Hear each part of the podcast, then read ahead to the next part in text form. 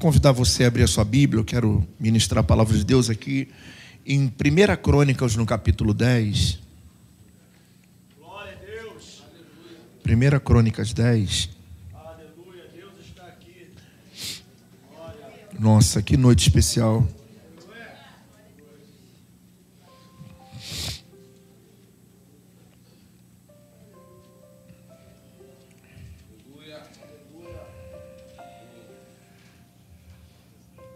Acharam?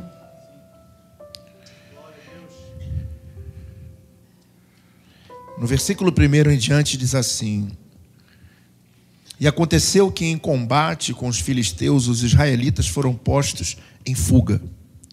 E muitos caíram mortos no monte Gilboa. Os filisteus perseguiram Saul e seus filhos e mataram Jonatas, Abinadab e Malquizua filhos de Saul. O combate foi ficando cada vez mais violento em torno de Saul, até que os flecheiros o alcançaram e feriram gravemente. Então Saul ordenou ao seu escudeiro: Tire sua espada e mate-me, senão sofrerei vergonha de cair nas mãos desses incircuncisos. Mas o escudeiro estava apavorado e não quis fazê-lo. Saul então apanhou a própria espada e jogou-se sobre ela. Quando o escudeiro viu que Saul estava morto, jogou-se também sobre a sua espada e morreu. Dessa maneira, Saul, seus três filhos morreram, e assim toda a descendência real. Glória a Deus. Irmãos, essa é uma passagem é, olhando com um olhar real, muito triste, muito pesada. Interessante observar a Bíblia Sagrada e esse capítulo 10 fala do momento em que Saul está numa batalha com os filisteus. Deus amava Saul. Deus amava Saul.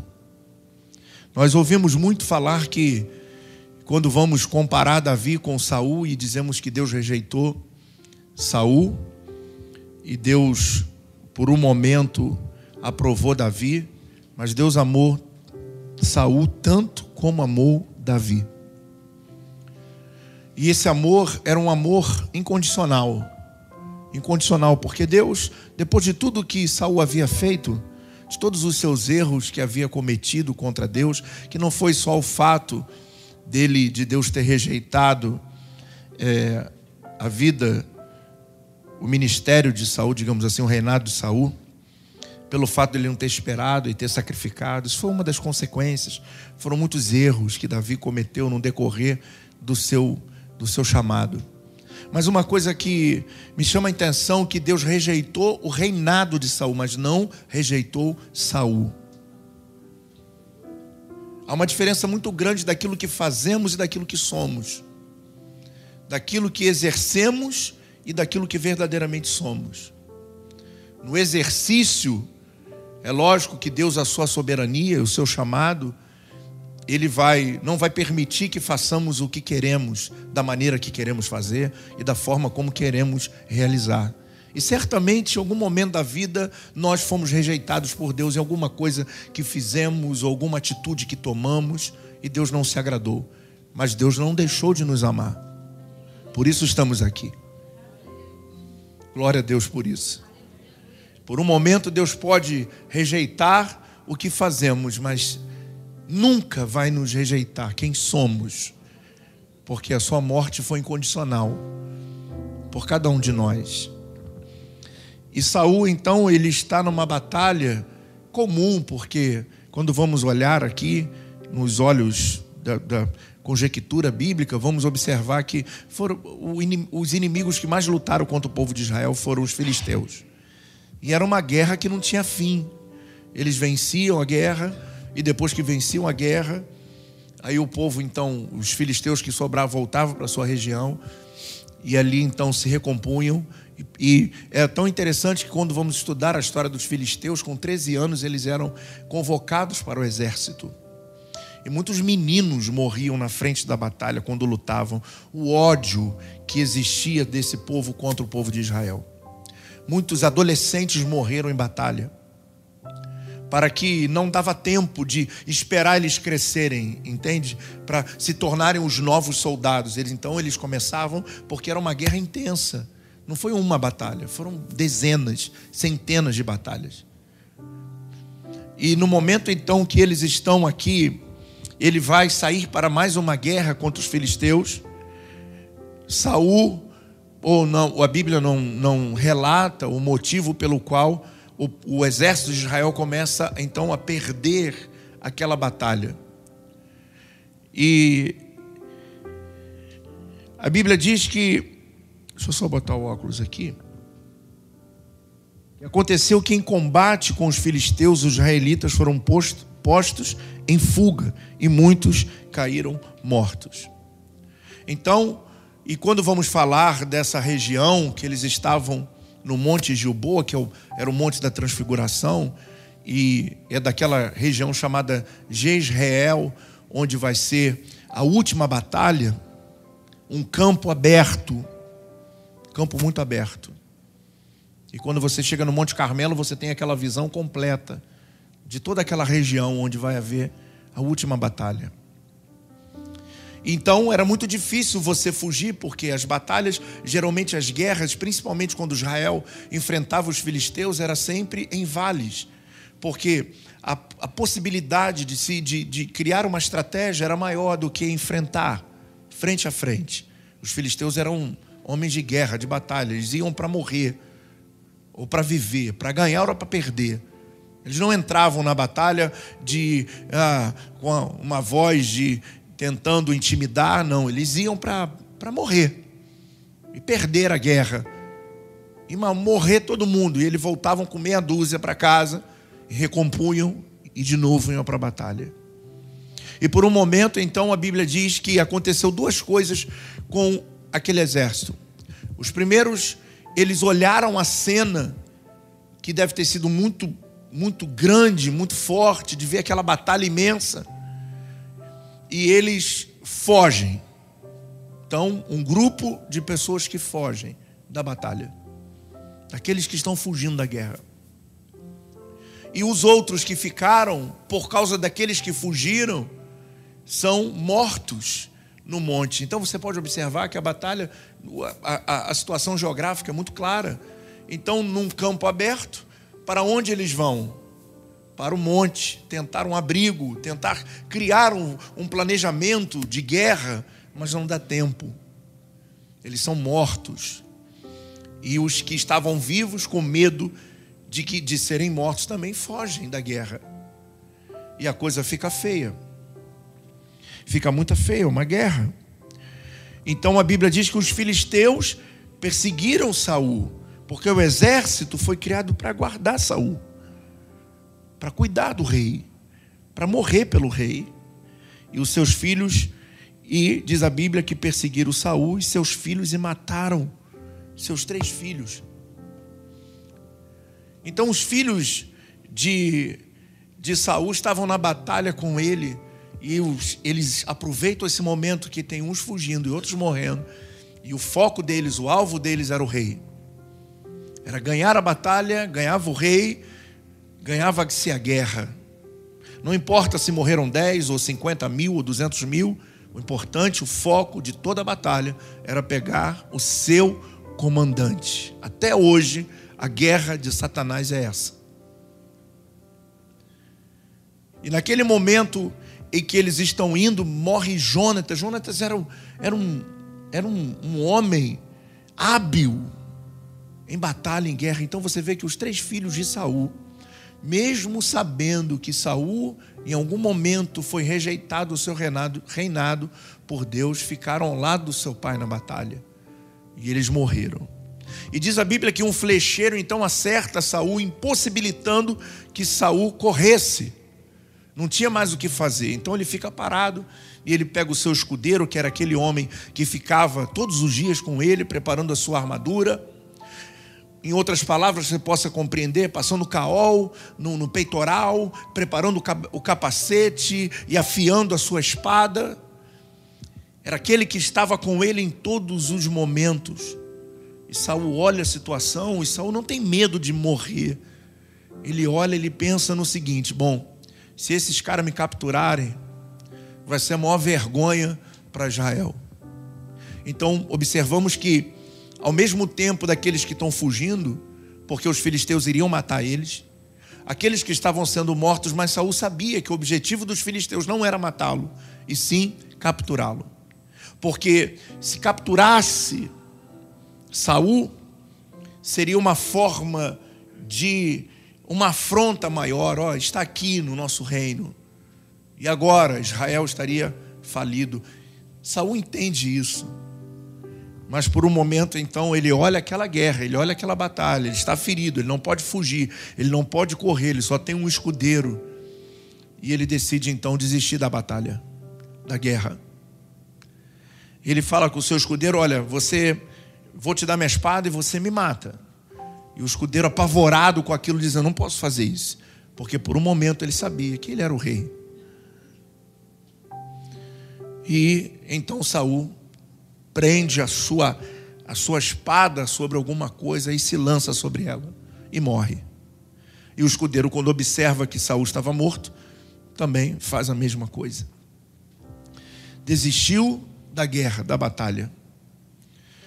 A nossa vida não é diferente desse texto, irmãos. Nós vivemos uma batalha diária, sempre.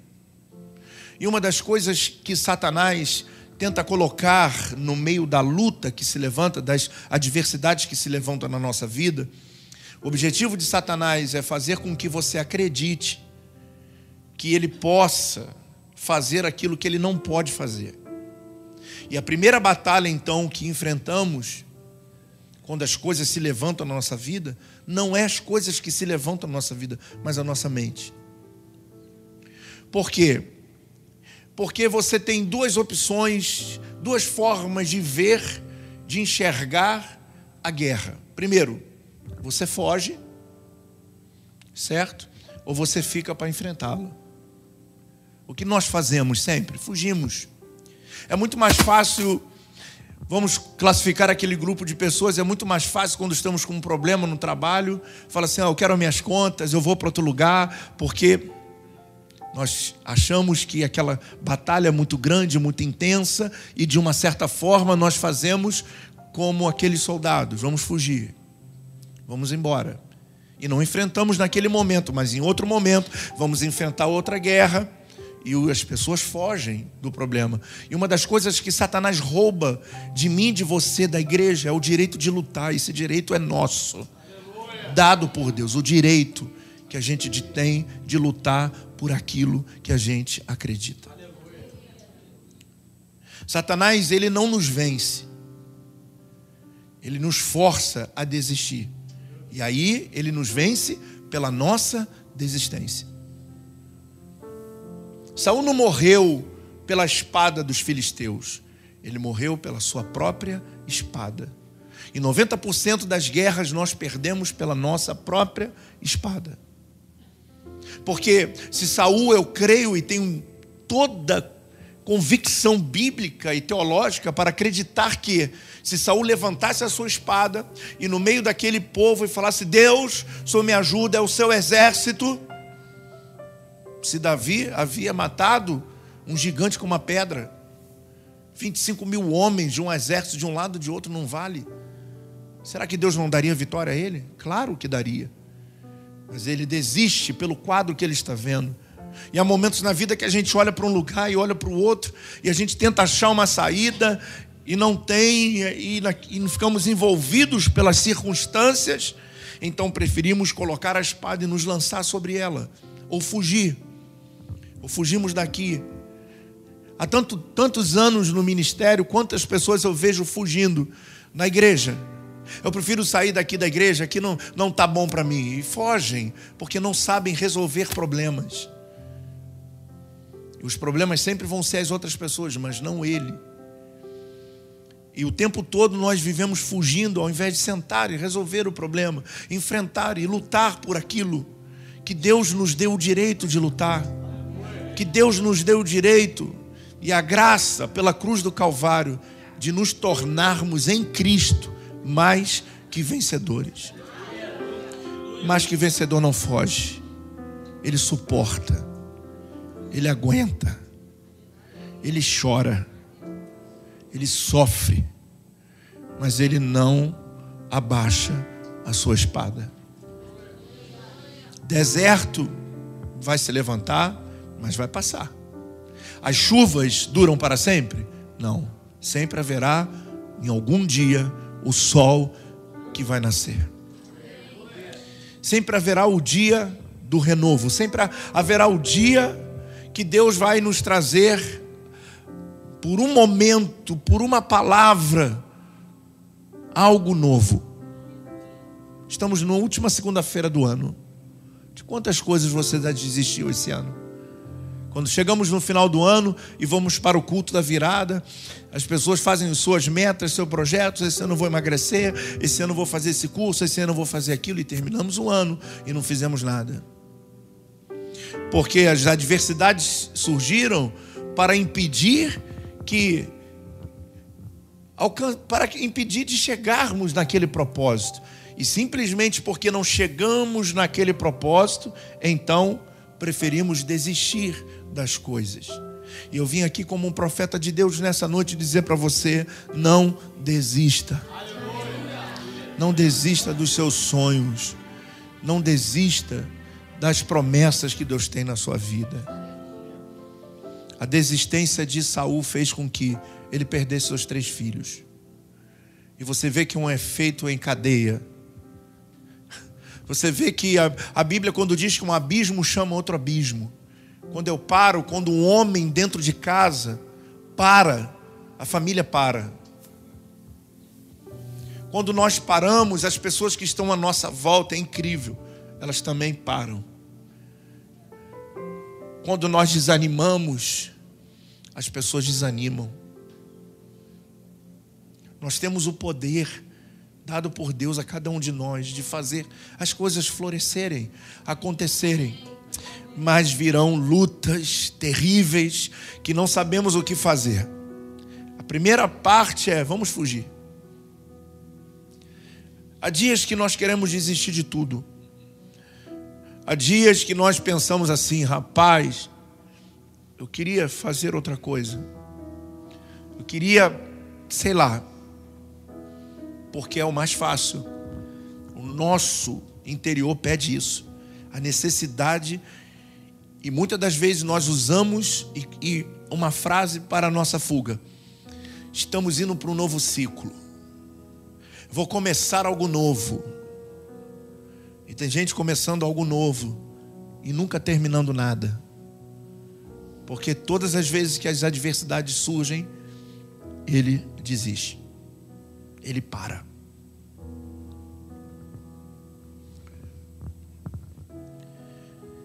Coisa louca esse texto. Um homem que Deus havia só rejeitado ele como rei, mas se Saul levantasse a sua voz e dissesse: Senhor, me ajuda. Senhor, me ajuda. Deus amava tanto Saul que o Espírito de Deus diz a Bíblia que se apossou de Saul. Você sabe que no Antigo Testamento, o Espírito de Deus quer dizer aquele que habita dentro de nós, aquele que nos orienta, aquele que nos ajuda, aquele que nos consola, aquele que nos conforta. Aquele, aquele que nos faz amanhã levantar e dizer assim: hoje eu vou fazer isso, hoje eu vou realizar aquilo. Aquele que é o movimento dentro de nós, que foi dado gratuitamente à igreja. No Antigo Testamento não existia isso. Mas Saul teve essa experiência como eu e você. Era um homem diferenciado de todos, porque ninguém tinha o Espírito Santo habitando dentro dele, mas Saul tinha. E ele precisava disso para poder exercer o seu reinado, para não errar, para não tomar decisões precipitadas. Não tomar decisões precipitadas. E se nós não vigiarmos, e sem perceber, nós fazemos isso. Estamos preparando a própria espada e lançando e nos lançando sobre ela. Só que depois nós vamos colocar esse nome de qualquer outro nome, menos eu não lutei. Saul, tinha duas formas de morrer: uma se matando e outra lutando. Que ele morresse, mas lutando e não se entregando. Nós nunca vivemos um tempo de um nível tão grande de depressão dentro da igreja. Por quê? Porque as pessoas não lutam mais. As lutas vêm e elas se entregam. Se entregam e elas não querem reagir. E a palavra de Deus já não é suficiente. E entram em medicação química. E daí para pior. E nunca vão se levantar se um dia elas. Eu preciso pegar minha espada, eu preciso resolver isso, eu preciso mudar a minha vida, eu preciso mudar a minha história. Se não houver essa decisão, se não houver essa iniciativa, nós vamos mudando só de lugar. Ah, eu tenho, aqui eu não estou aguentando, mas quando você for para outro lugar também você não vai aguentar. Se você não aprender a lutar. Se você não aprender a lutar. E o pior dessa batalha foi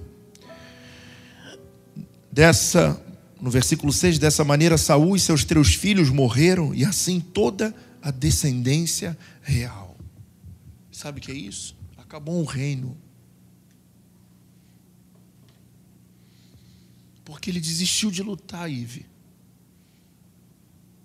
Há momentos que a gente não tem força para lutar, mas a gente tem uma espada para ficar de pé. Quem vai dar essa força? Deus.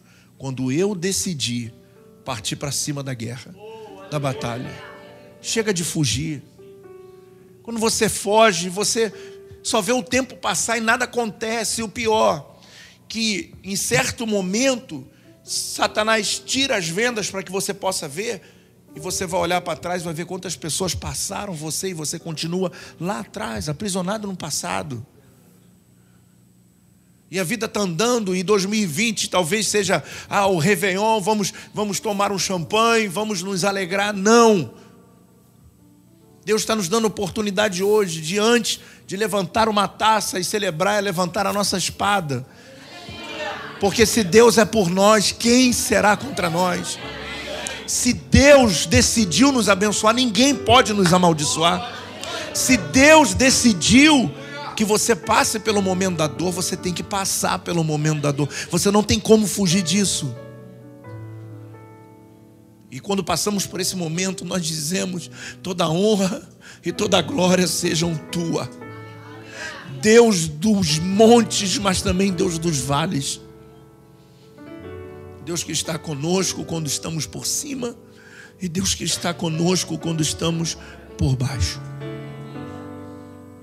Na verdade, a covardia de Saul tinha um nome. Eu não quero ser envergonhado. E nós vamos parando, parando tudo. Quantos projetos você parou? Quantas coisas você não terminou? Quantas coisas você não mudou?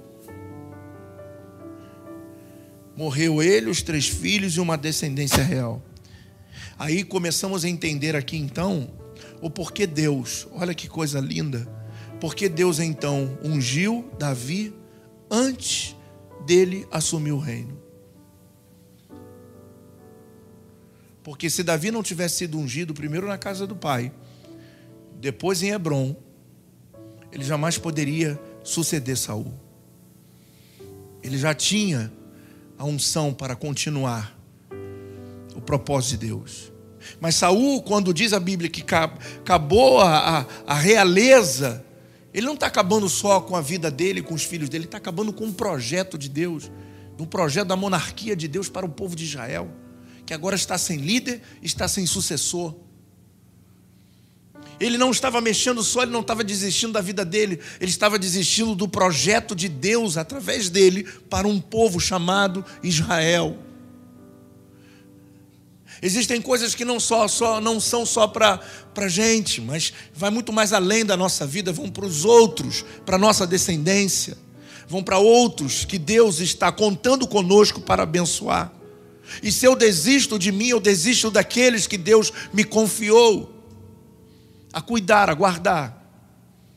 E se eu desisto de mim, eu desisto de tudo e de coisas que Deus projetou através da minha vida para fazer em prol dele, do reino dele.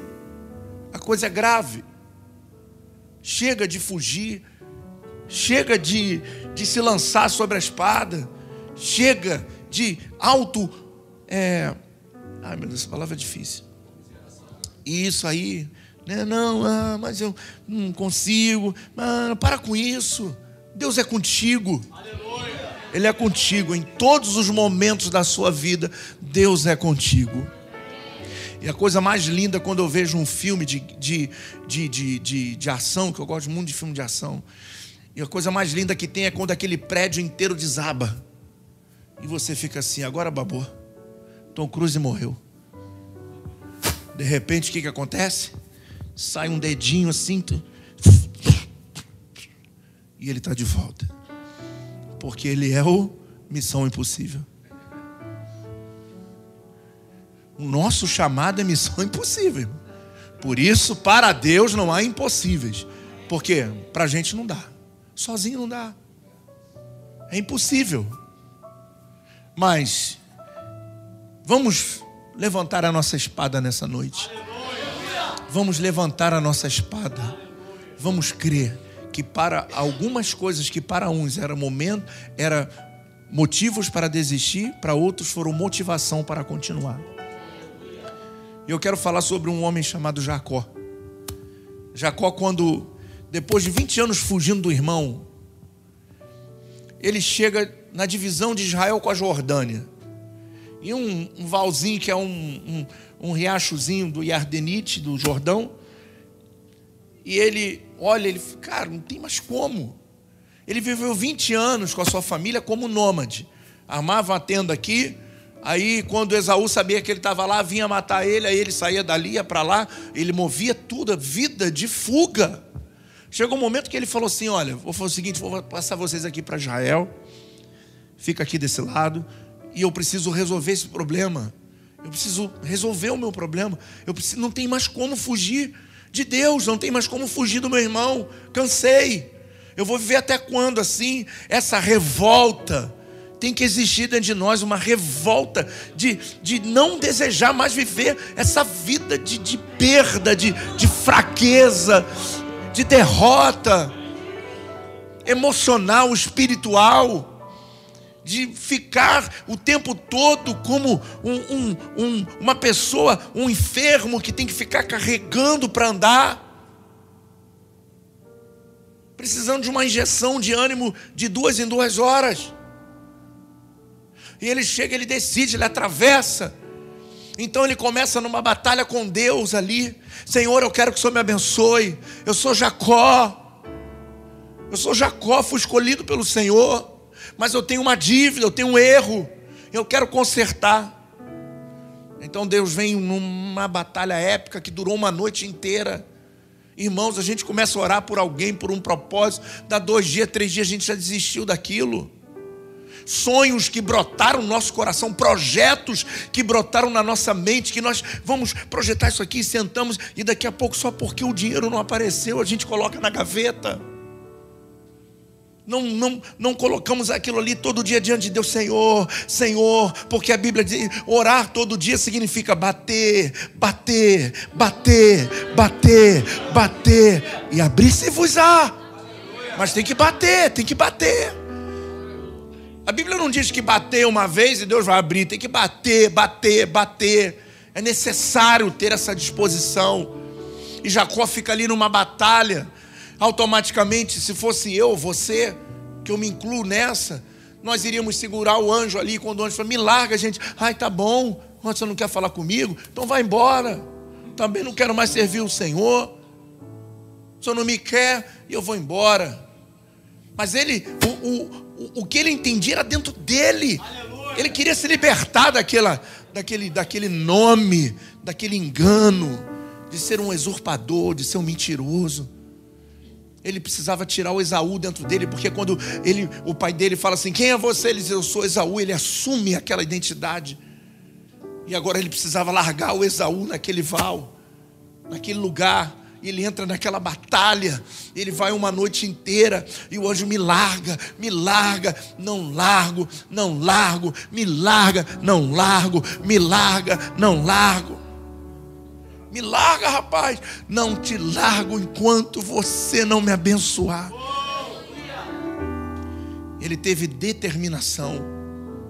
Determinação. O que seria motivo de nós deixarmos. Às vezes estamos orando, Deus não responde, nós já ficamos chateados. Por que o Senhor não me responde, Deus? Porque tem coisas que Deus não vai te responder, ainda mais perguntas que você sabe qual é a resposta. Tem perguntas tem orações que nós vamos fazer a Deus sabendo que Deus vai dizer e Deus não precisa falar aquilo que você já sabe que tem que fazer. E ali então Deus naquela batalha, ele foi determinado. Para muitos seria um motivo de existir, mas para ele foi um motivo de determinação. O anjo feriu a articulação da coxa, que isso é uma outra mensagem que eu vou pregar aqui. E naquele momento faz uma aliança com ele. E pergunta: qual o seu nome? Você acha que Deus não sabia o nome dele?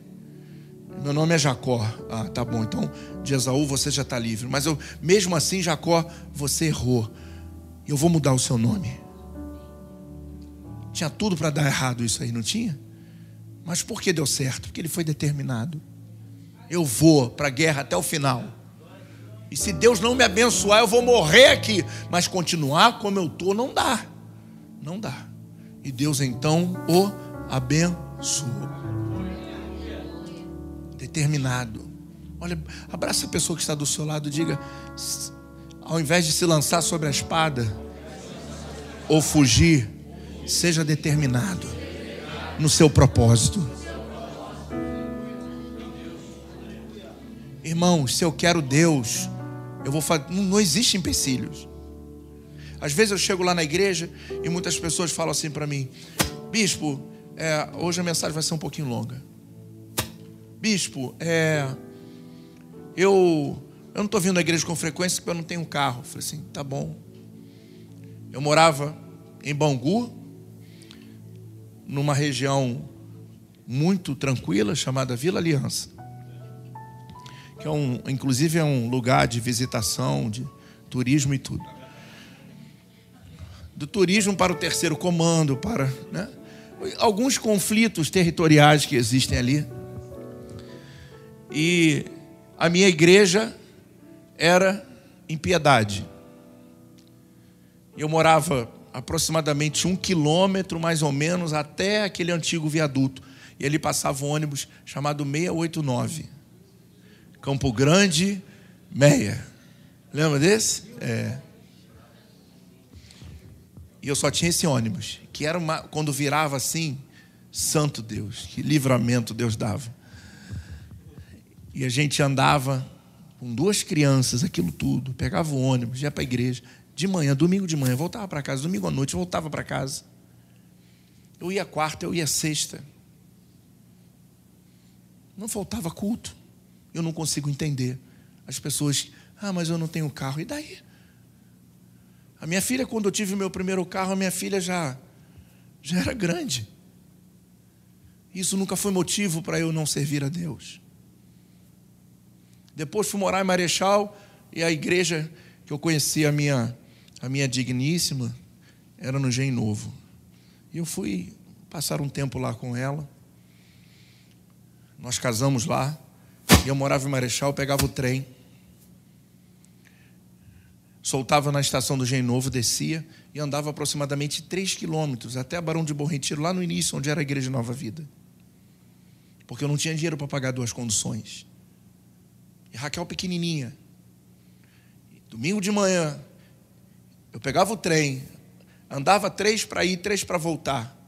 Saía para casa, almoçava, depois voltava porque tinha ensaio, tinha coral, tinha louvor, e eu ia três quilômetros para ir, três para voltar, com um filho pequeno. O problema é que as pessoas não estão facilmente se lançando sobre a espada ou fugindo da batalha.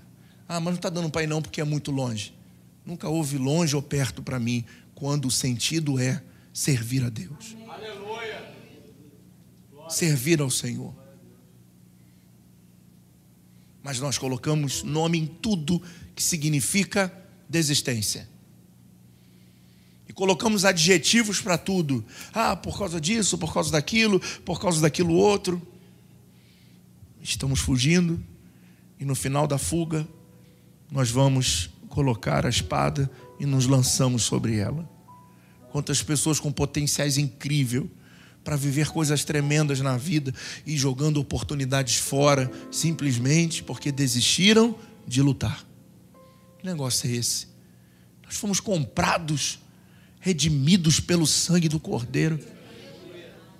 A Bíblia diz que as portas do inferno não podem prevalecer contra a igreja. Você é igreja. A Bíblia diz que o maligno não pode me tocar, não pode tocar em você. Então, como é que ele age? Ele vai influenciando a sua mente até você se lançar sobre a espada. E aí ele ganha uma vitória, ele ganha uma guerra, e os demônios reunidos dizendo assim: ei, mais um que se matou. Porque nos matar ele não pode. Nada pode acontecer na nossa vida sem que Deus assim permita. Nada. Nenhuma glória vai ser dada a Satanás por qualquer momento que venhamos a passar na vida. Nada. Então o diabo não pode fazer o que ele diz que vai fazer. É apenas uma guerra, é apenas uma batalha. Tem gente fugindo, tem gente morrendo, mas eu não vou me entregar. Eu vou levantar a minha espada e eu vou olhar para o mundo e vou ver para a realidade da igreja e vou ver um monte de gente fugindo, vou ver um monte de gente morrendo, mas eu não vou me entregar, eu não vou me render, eu não vou retroceder, eu vou continuar partindo para cima porque Deus é comigo. Quando nós aprendermos que no meio daquela guerra toda que se levanta na nossa vida, quando nós aprendermos a usar a palavra profética e dizer: Deus, Senhor, em nome de Jesus, quebra essa cadeia, quebra esse grilhão, ao invés de ficar, ah, levanta. E a tua fé está onde? A fé é racional, irmãos. A fé é racional. Não existe, não fica esperando um, um, um, negocinho de fé. Tem gente que não, não entendeu ainda que é a fé. Né? A fé hum, é um sentimento. Não, que fé? Fé não é sentimento, fé é atitude, é ação. Ela é racional. Eu creio. Por que creio? Porque eu creio. Ah, mas Deus não existe, mas eu creio que Ele existe. Mas se você crê que Ele existe, você é um bicho, por que você passou por isso? Eu creio nele. Ah, mas, ué, todo mundo pode passar e eu não, por quê? Mas é lá, é lá. Eu fui e voltei. A fé não impede você ir, mas ela faz com que você volte. Aleluia. Que você volte. Não se precipite. Deus está falando com muita gente aqui. Não se precipite. Não se precipite. Saul não tinha possibilidade de perder essa guerra. E ele não perdeu a guerra. Ele se entregou na guerra. Alguém matou Saul? Não. Ele se matou. E aí depois nós ficamos assim, Deus, por que o Senhor permitiu que passasse por isso? É Deus. Estou entendendo. Eu permito a luta. Mas você que desistiu dela. E se você entrar na guerra e você vencer a guerra, você começa a ter uma coisa chamada experiência, maturidade. Você vai começar a ver e a sentir Deus de uma forma diferente. E quando nós vencemos uma luta e quando saímos de pé, nós ficamos muito mais fortes do que éramos. Por isso, de glória em glória, de fé em fé, dia após dia, eu não vou me entregar, eu não vou abaixar a guarda, e nem você. Aleluia. Aleluia. Diga para o seu irmão, seja determinado como Jacó. Quero falar de uma mulher também que tinha tudo para desistir. É, essa então, irmão, essa aí, essa aí todo mundo já conhece. Quem é?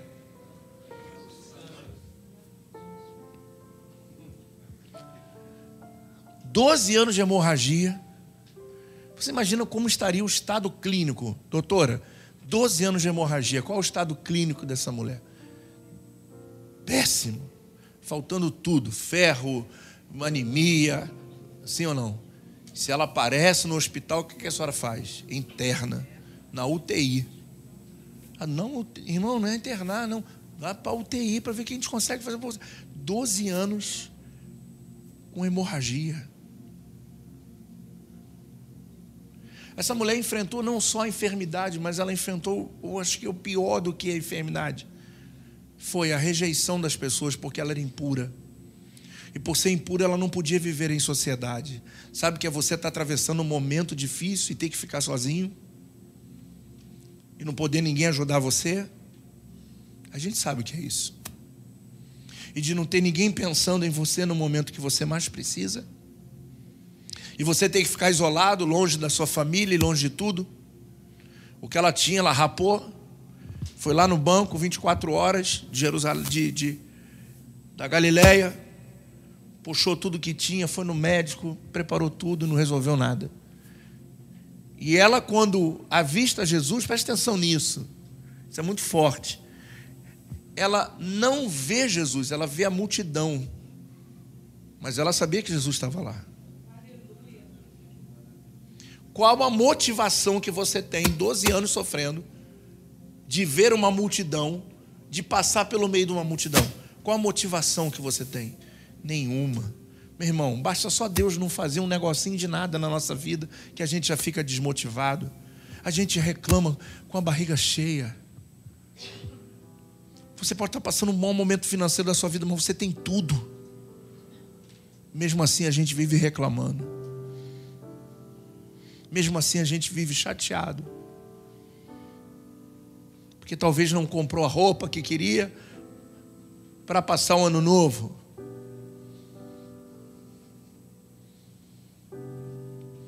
Como se isso fosse motivação de vida. Ela não tinha motivação, ela vê uma multidão, ela sabia que Jesus estava lá. E aí, o que, que eu faço? Duas opções. Ou ela sentava e falava assim: sabe uma coisa, vou me entregar, não tem mais o que fazer. Mas essa mulher ela mostra duas coisas interessantes. Primeiro, ela tinha um amor pela vida dela incrível. Ela queria viver. Ela queria viver. Se nós não tivermos um amor próprio, se nós não nos amarmos, nós nunca vamos sair da mesmice, entende? E quando vemos pessoas sempre na mesmice, nós podemos observar, essa pessoa, ela nem ela crê no que Deus tem para ela. Não adianta você falar se ela não crê. Ela queria viver. E ela pega, ela olha aquilo, ela Bom, se eu for normal, vai me dar uma pancada aqui. Porque o que, que era essa multidão, gente? Um monte de gente pedindo alguma coisa. No meio daquela multidão estava o cara com a muleta, Ei, me cura aqui. O outro lá, hum, hum, hum, porque era mudo. E o outro, hum, hum, hum. um monte de gente cheia de problema em volta de Jesus. E ela olha e fala assim: rapaz, eu não tenho nem força para enfrentar isso, mas eu vou por baixo. Se não dá para por cima, eu vou por baixo. E ela passou. Tu acha que ela não tomou umas pisadas fortes ali? Hã? Que nem os discípulos viram aquela mulher. E ela toca. E quando ela toca, ela fica curada. No meio daquela multidão, mestre, me ajuda. Ah, eu estou com problema em casa, Senhor, tem uma oferta aí para mim. Ah, meu Deus, me ajuda, faz pão cair do céu. Ai, tem, faz dinheiro. Ah, Senhor, aquela coisa daquela multidão pedindo alguma coisa a ele. De repente ele para e fala assim: o que, que aconteceu aqui? Alguém me tocou. Ela poderia sentar, esperar a morte, ou ela poderia fazer alguma coisa. O que, que você está esperando? Vai esperar morrer ou vai se levantar hoje e vai tomar uma atitude? Oh, vamos para cima, vamos para cima. A morte ela já sabia que estava certo, mas havia uma possibilidade, uma única possibilidade, e ela aproveita essa possibilidade de tocar e ela ficou curada. E ela teve coragem coragem para enfrentar a multidão coragem para enfrentar. Você olha e fala assim: ah, Deus não vai me atender. Tem tanta coisa. Coragem. Determinação de Jacó. Coragem da mulher do fluxo de sangue. E por último, a Bíblia diz que no Antigo Testamento, quando Israel vai para a sua diáspora, para a Babilônia, e Nabucodonosor era um cara muito visionário, que era um rei, era mal, mas era um cara visionário, fantástico, criou um, um império sobrenatural em tudo, de cultura, de, de línguas, de tudo. E Babilônia era o maior império da Mesopotâmia antiga. Não houve. Nem os persas e nem os gregos chegaram aos pés de Babilônia. E lá, quando levaram pela última deportação, né, levaram o Israel para lá de Judá, tiraram de Jerusalém levaram para lá. E ele constrói uma estátua imensa, ele diz assim: "Bom, ó, tal hora vai tocar, quando tocar o sino, quando tiver barulho, todo mundo vai se prostrar". Mas lá tinham três pessoas chamadas Mesaque, Sadraque e Abidnego. E não vou me prostrar. E chega lá no rei, vou resumir a história. O rei, manda chamar eles aqui. O que, que houve com vocês? Vocês não vão se prostrar. Vou te dar uma oportunidade. Se prostra agora. Não vamos. Então vocês vão morrer. Tá bom, vamos morrer. Mas não vou perder os meus princípios. E eles foram lá para a fornalha. E quando eles. O cara que aquecia a fornalha caiu lá dentro e morreu. O negócio estava ensandecido. Estava o coração daquele homem dizendo: Quem é esses caras para me peitar? E eles entram na fornalha e vê um movimento dentro da fornalha. E daqui a pouco, quando olho, estavam eles andando e mais uma pessoa. Era o quarto homem. Aleluia. Então, quando nós temos determinação, coragem fidelidade a Deus, o diabo não pode nos matar.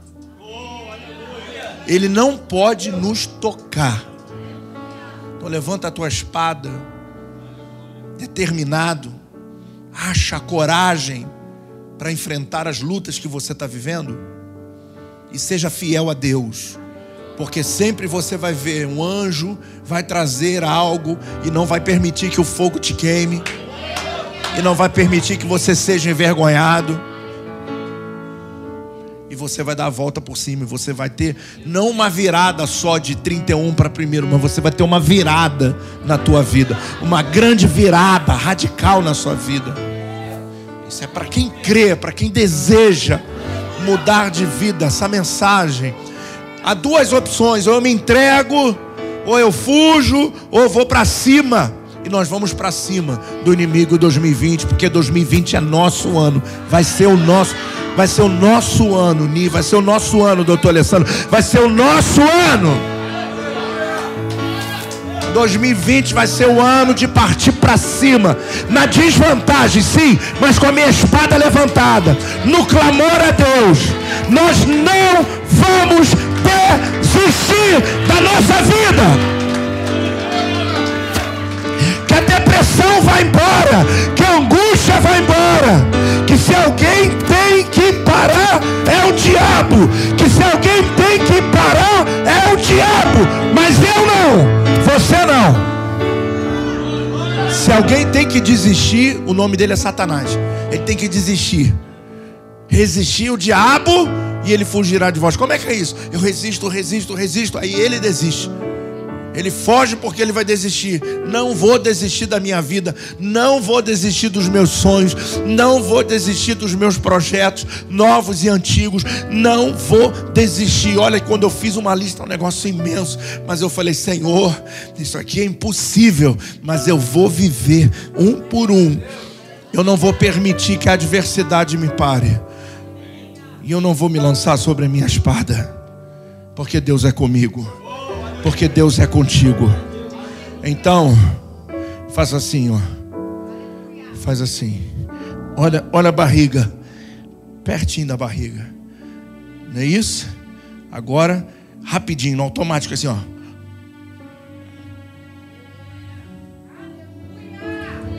É isso que você vai fazer.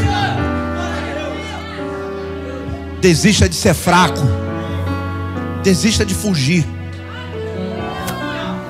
Desista de fugir, de ser fraco, de ah, eu não posso. Desista disso. Desista disso. Mas não de continuar a tua guerra. Deus nos deu o direito de lutar. Tudo já está pronto na cruz do Calvário. Tudo já está preparado. Tudo já está pronto. O nosso futuro já está garantido. Haverá um bom futuro para mim e para você e para todos nós que estamos aqui. Haverá um bom futuro para a no recreio. Haverá um bom futuro porque nós não olhamos pelas vistas, mas sim pela fé. E pela fé eu já vejo o lugar, eu já vejo o altar, eu já vejo a inauguração. Pela fé, eu já enxergo o que Deus está fazendo, porque eu vou levantar a minha espada e vou dizer: Satanás, tem muita gente fugindo do meu lado, tem muita gente morrendo do meu lado, mas eu levanto a minha espada e digo: Você não vai me tocar. Aleluia! Aleluia! Aleluia! Aleluia. Levanta a mão assim no seu irmão, bate na mão dele assim, ó. Deixa de ser fraco. Bate aqui, ó. Deixa de ser fraco. Deixa de ser fraco. Se alguém te chamar uma, anda duas. Vambora. Vamos subir monte. Vamos clamar. Vamos fazer tudo o que tem que fazer, mas não desistir. Nunca desista. Nunca se entregue à sua espada porque Deus vai honrar a tua fé. E Ele já fez você mais que vencedor. Mais que vencedor. Diga eu sou mais que vencedor. Você sabe o que significa mais que vencedor? Vou terminar aqui agora. Sabe o que significa mais que vencedor? Vou explicar para você. Quatro pessoas vão sair numa corrida. E todo mundo correndo no trotinho. 800 metros. Longo, né? 1.500 metros. Ninguém sai igual um tarado, né? Por quê? Se chegar no meio da corrida, ele já está. Aí vai vendo todo mundo passando. Então começa no trotinho, aí vem um, dá uma passadinha. Já viu como é que é a corrida assim? Aí ele deixa, daqui a pouco ele dá, e tipo assim, eu tô aqui, hein? Aí vai um mandando um recadinho para o outro. Quando chega nos 400 últimos metros, que eles vão para tudo, não é isso? Sim ou não? Então, quatro pessoas correndo, estão correndo. De repente, você é um desses quatro. Você tropeça na sapatilha e cai. Aí você dá aquele estádio todo, aquele micão, mete a mão, levanta, né? Já fez isso na rua quando caiu? Já caiu, já deu aquela levantada, tipo, nada aconteceu? Uma vez eu caí no centro. Meu Deus, que vergonha. Eu caí na carioca, lotada. Blum! Aí eu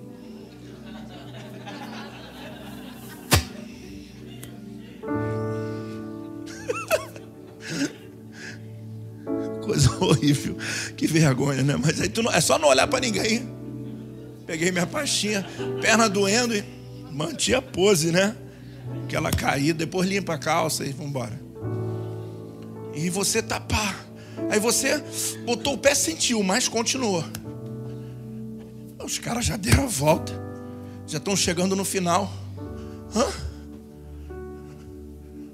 E você tá lá. Sim ou não? Ai, mas eu vou. Aí chegou o primeiro. Ah, esse é o vencedor. Sim ou não? Todo mundo chegou, é, medalha de ouro. Todo mundo aplaudindo, de repente, um silêncio no estádio. Porque ainda tem um lá atrás.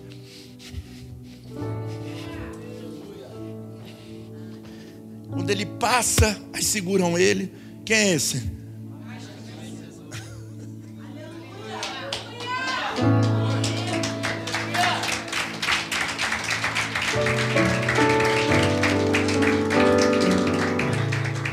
84 nas Olimpíadas, quem ganhou aquela corrida que aquela mulher chegou assim? Ninguém sabe, mas todo mundo sabe que aquela mulher chegou no final, sim ou não?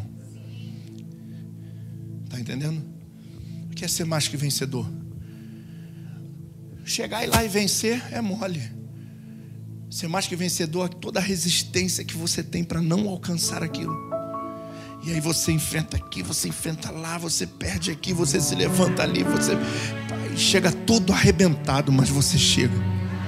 Esse é o mais que vencedor. Eu e você somos mais que vencedores.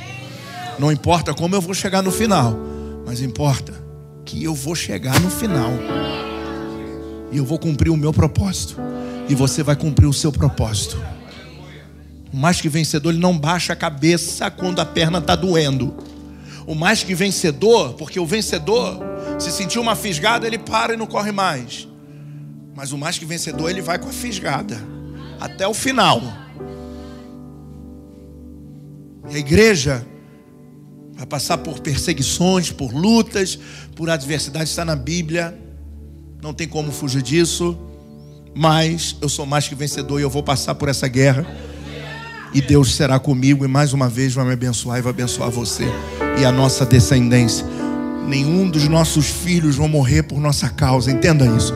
Você tem muita coisa que você precisa fazer muita coisa que você precisa fazer. É tempo de despertar. Hoje nós vamos encerrar o ano aqui, né? Amanhã nós vamos encerrar lá. Vamos encerrar aqui hoje. E eu quero na próxima segunda-feira, você vai trazer pelo menos duas, três pessoas. Nós vamos começar a nos movimentar. Amém? Então vamos convidar. Por quê? Como é que as pessoas vêm no nosso convite? Quando vem a mudança na nossa vida. Quando elas veem Deus na nossa vida.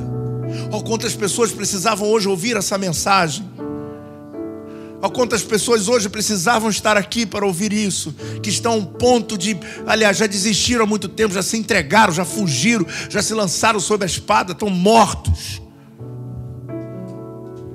Mas nós vamos nos levantar em nome de Jesus nessa noite. Levanta a tua mão, dá um high five no seu irmão, diga: não, você é mais que vencedor. Aleluia. Quem quer se levantar e glorifica a Deus comigo?